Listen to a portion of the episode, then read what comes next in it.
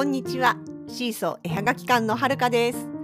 このポッドキャストでは私たちのものづくりの様子やイベントの裏話北海道暮らしのあれこれを中心に気ままにゆるーくお話ししています。エピソードへのご感想やご質問などはお気軽に各 SNS のコメントやメッセージでお寄せください。現在シーソー絵はがき館では Twitter、Facebook ページ、Instagram に公式アカウントがあります。それでは本日もどうぞお付き合いくださいませ。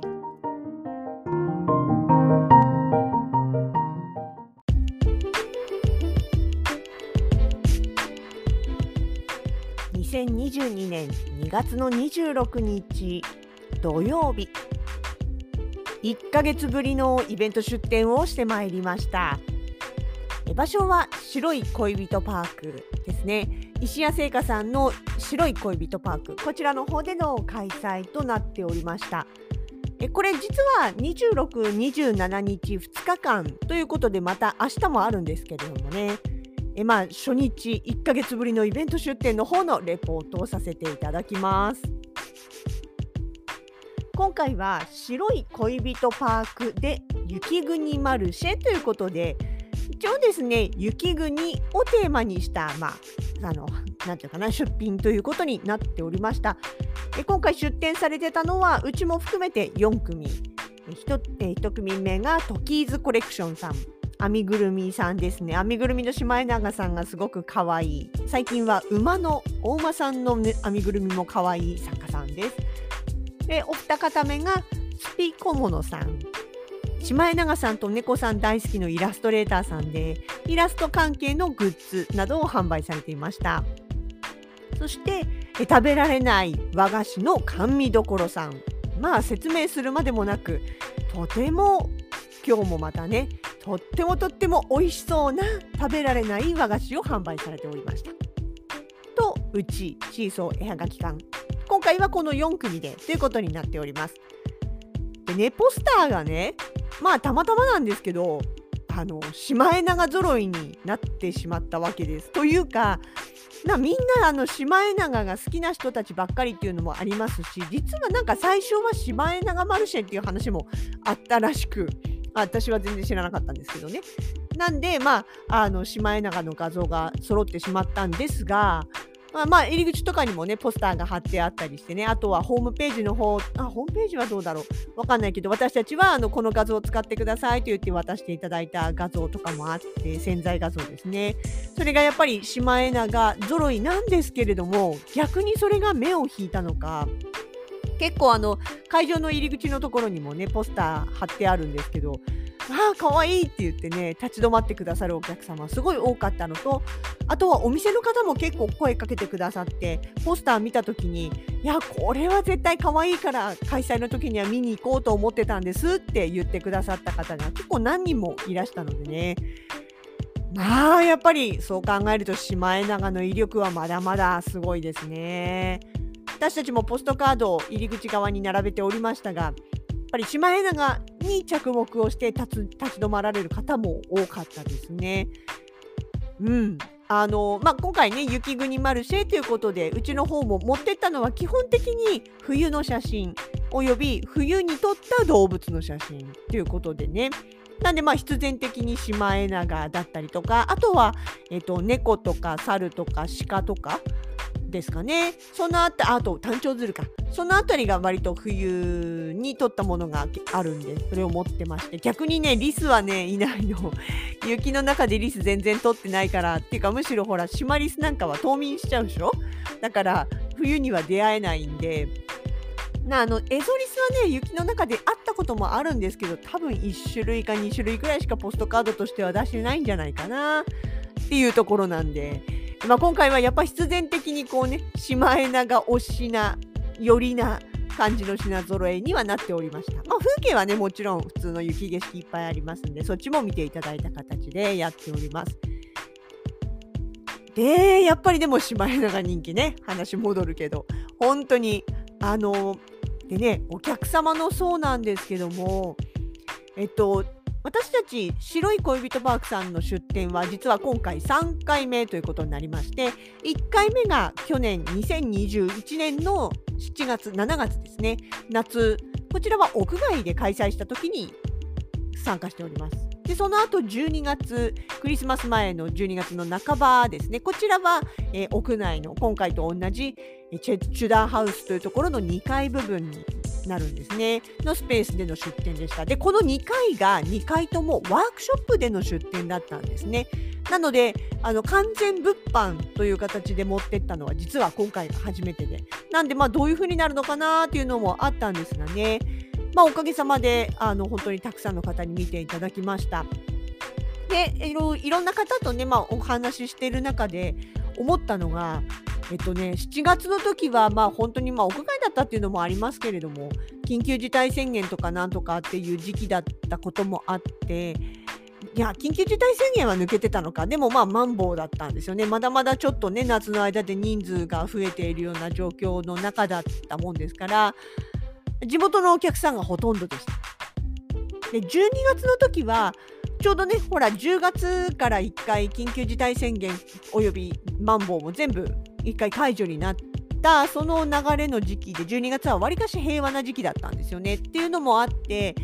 地元のお客さんはもちろんなんですけれどもあの道外のお客様ねあの北海道外の、まあ、国内観光旅行のお客様が、まあ、割と増えてきてたかなっていう時期だったんですね。なのであの、まあ、特にね白い恋人パークさんなんかは観光のお客様の多い場所でもあったりしますので近くの有料エリアの入り口とかにもねたくさんあのお客様並んでらっしゃいましたしマルシェの方にもいらしてお話とかするとねあのそれこそ東京の方から来たよとか愛知とか大阪から来たよなんていうお話をされてたんです。今回はもちろん国内のお客様もいらっしゃいましたけど久しぶりにというかあの外国人の観光客の方もポツポツ増えてきてますね。あの遊びにいらしているんですね。まあそんなに多くはないけれども多分前そのコロナとかなんとかってなる前は多分全然もっと多かったと思うんですけどもねただここしばらくイベント出店していても海外のお客様ってほとんどお会いしなかったのでなんか久しぶり感がありましたね。あのもちろんヨーロッパなんていうんですかねヨーロッパとかアメリカとか、まあ、いわゆる白人系のお客様もいらっしゃいましたけれどもパッと見日本の方かなと思うけれども実は日本じゃないいわゆるアジア圏の方も増えてました。あのね今日お会いした方なんあの話なんだろうなその昔ちょっと前までのイメージみたいな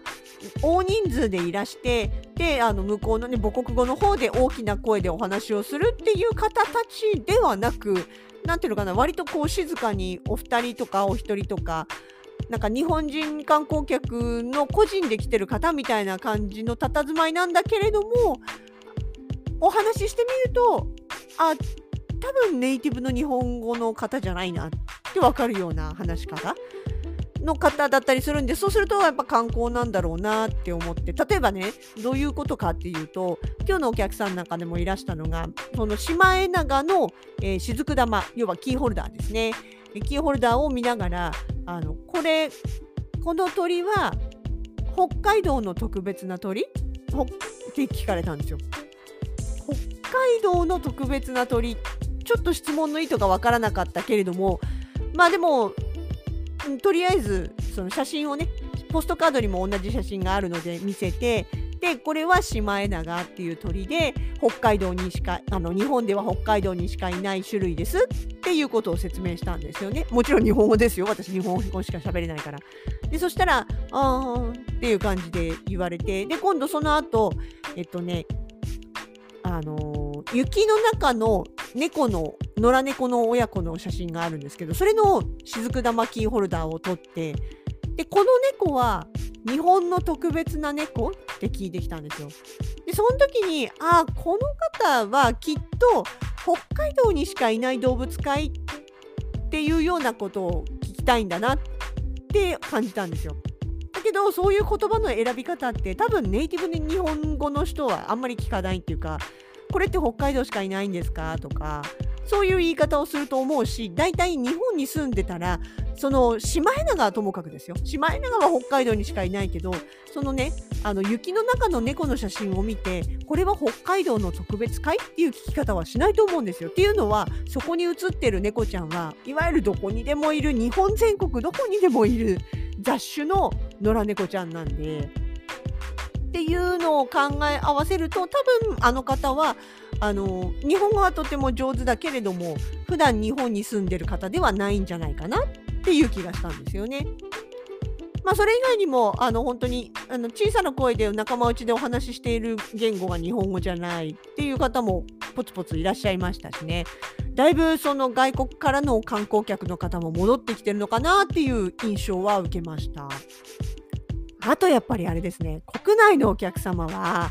今回やっぱりあのほら水曜日連祝日あったじゃないですか。でそこを絡めての観光で来てる方がいらっしゃってでこれが明暗分かれてました。あれですよ23日の水曜日祝日といえばちょうど北海道が大雪に見舞われて千歳空港が閉鎖になったりとか千歳から札幌に来るあの JR が運休になったりとかでそこをつなぐシャトルバスすら走れなくなってたりとか高速はもちろん止まってるしみたいなあの散々こう交通が乱れた時だったんですよね。ちょうど22日の火曜日と23日の水曜日が一番ひどかったと思うのでね。なんでちょっとあのーまあ、お話ししてる中でお客観光ですよっていう方にねあどちらからいらしたんですか？あの大雪大丈夫でした？無事に入れました？みたいなことを聞いたんですよね。したらある方はいやもうあのもともと24日に来る予定とか25日に来る予定で立ってきているから全然もうあの問題なく来れましたよっていう方もいらっしゃいましたし逆にいやーやられましたって23日にねもともと祝日の日に来るつもりでいてで来たはいいけれども着いてみたらもうあの JR とかもものすごい行列になってたりとかして待ち時間1時間とか2時間とか待ってようやく札幌に来たんでちょっと予定もいろいろ狂ってしまいましたっていう方もいらっしゃいました。でもその方もいやでもそれでも私たちマシだったんですよっておっしゃるんですよ。なんで？って聞いたら結局もともと朝一というかまあ朝一でもないけれども早い時間の飛行機でね北海道入りをされていたらしいんです。なんであのまだかろうじていろいろ時間はかかるけれども動いてる状態だった。っていうことでねそれより後の便で来られた方とかっていうのはもう前の早い時間から来て泊まってる人たち止まってるというか足止めされてしまっている人たちのところにプラスしていく感じだから余計に待ち時間も長かったし人によっては本当にね空港から出られずに空港に泊まられた方たちもいらっしゃいましたからね。だそういうのを考えたら、まあ、多少予定は狂って時間は遅くなったけれどもその日ねあの、まあ、問題なくというか札幌に入れたのは私たちはまだ運が良かったっていうふうにおっしゃってる方もいらっしゃいました。実際そう思いますよ本当に。予定狂ったとしてもまあ押した時間が押した程度で済んだんであればまだまだマシな方かなっていうね。それでもやっぱり雪のない地方からいらっしゃるとね雪を期待して来てはみたけれどもここまではちょっと想定外っていうねふうに思われてることも多かったみたいです。いやそうですよ地元の私たちにしてみたってさいやこんな大雪そうそうないよねっていうような状態でしたからね。でそのところに当たっちゃったらまあそれはびっくりまあ後になってみれば旅のいい思い出になるかもしれないですけれどもこれ北海道嫌いにならないでくれると嬉しいなとは思いましたね。まあ、そういう方たちも多かったのでうちなんかは割とその、まあ、北海道的なものが多いじゃないですかその写真にしてもねそれから札幌景観色っていうキーワードだったりとか使ってる、まあ、キーホルダーとかに使ってる写真も全部北海道ですしっていうのもあって結構ねあのお土産代わりにとか記念代わりにっていう形でねお求めいただいたケースも多かったと思います。まあ、お客様としてはねそれであの本当になんか結構やり取りできたし楽しかったんですがね そう感染症対策の面でねあの初めて私フェイスシールドをつけましたそれでも、じゃいや、用意してくれてたんですよ、会場の、あの、白い恋人パークさんの方がね。あの、いや、本当に至れり尽くせりですよね。もう、そんなところまで用意してくれて、まあ、ありがたく使わせてもらいましたけれども、私本当ね、初めてで、マスクは今までもね、してたけど、やっぱフェイスシールドって、あの、すごい透明感のあるシールドだったんですけど、それでもやっぱり気にはなりますよね。慣れてないからね。して、暑いしね、熱こもるのね、うんと、それが結構、なんだろうな、鼻の下くらいまであるようなシールドだったんでね、あの、熱こもるわけですよ。で、館内はあったかいですからね、そして今日外もあったかかったですしね。だから、マスクしてシールドしてっていうと結構こう顔のあたりが蒸れて私なんかあの肌弱めな繊細さんな方ですのでねあの最初のうちは結構ね目の周りとかあとそのなんだろうえっと、メガネ、メガネオンメガネみたいな感じ。私メガネタイプのね、シールド借りたんでね、メガネオンメガネみたいな感じでちょっとその、触れてる部分が痛かったり、痒かったりっていうのはありました。でもさ、これね、うちらは今日だけだからいいけれども、あの、ほら、なんだろう、職場によってはさ、シールドを丸1日つけてなきゃいけない職場とかもあるじゃないですか。それこそなんだっけ、デパートさん、そう、100そうだ東急さんなんかもそうだった。今どうかわかんないけどね。前は、その接客に立つスタッフの方々はみんなフェイスシールドプラスマスクとかだったから、あれ、ほんと夏場とかきついだろうなと思って。私はね、それでもなんかまだ顔を動かしてもそれなりにくっついてきてくれたから、ああ、顔でかいだけかもしれませんけど、あのー、そんなに不便は、暑い以外は不便感じなかったですけど、ほのかさんなんかね、なんか知らないけどスカスカしてて、ありがとうございますって言ってお客さんにお礼してペコって頭下げるたんびにシールドも一緒にガコって落ちるみたいなね、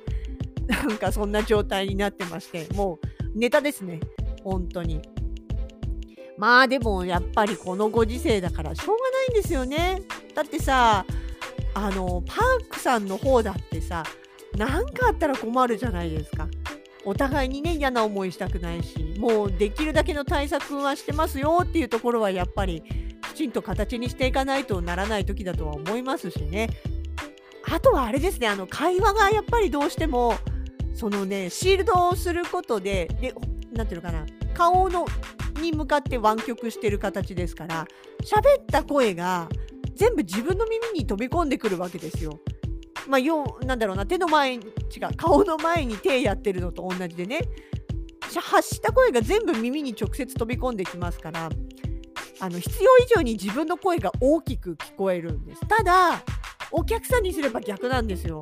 それこそほのかさんだってね結構通る声してるし普段そんなちっちゃな声で喋るわけじゃないけれどもやっぱり多分その反射して自分の声がうるさいからだと思うんですけどいつもよりも声小さいし聞こえにくかったんですよね。聞き取りづらい状態になってて。だから私もお客さんと話す時にはちょっと自分うるさいなって思うくらいやや声張り気味というか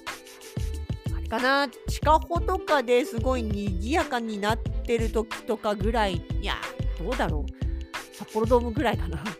その要は声が通りづらくって周りも結構ざわざわしてる会場くらいのつもりで喋ってました。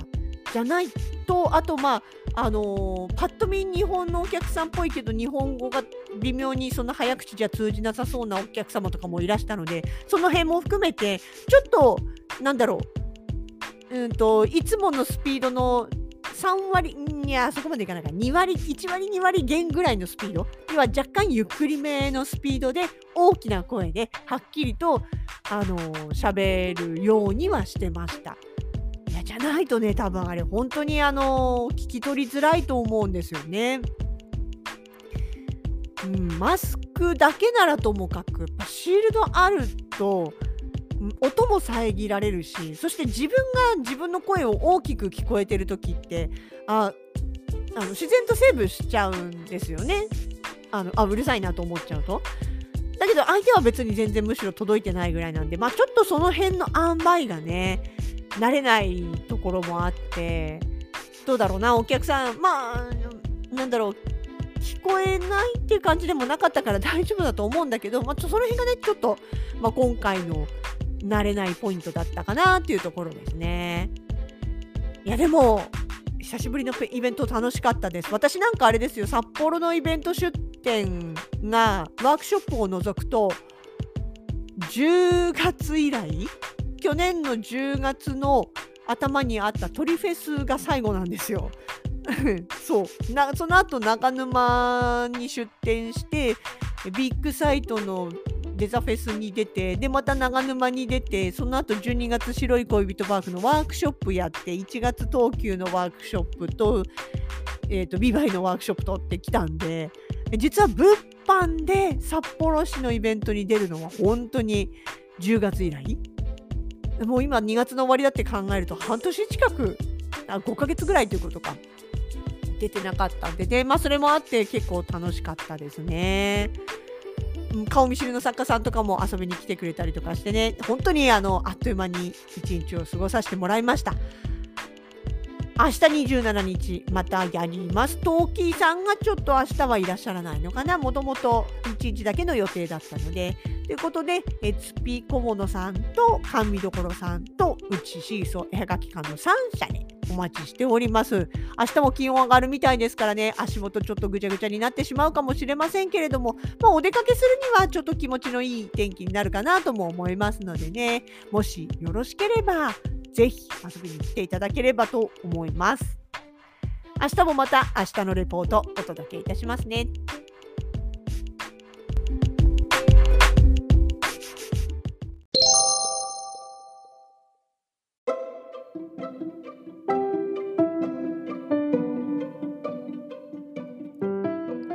今日もポッドキャストをお聞きいただきありがとうございました。シーソーのラジログでは皆さんからのご感想やこれってどう思う？こんな話を聞いてみたいなどをお待ちしております。各 SNS へのコメントメールダイレクトメッセージなどでお気軽に声かけてくださいね。それではまた次回に。お相手はシーソー絵はがき館のはるかでした。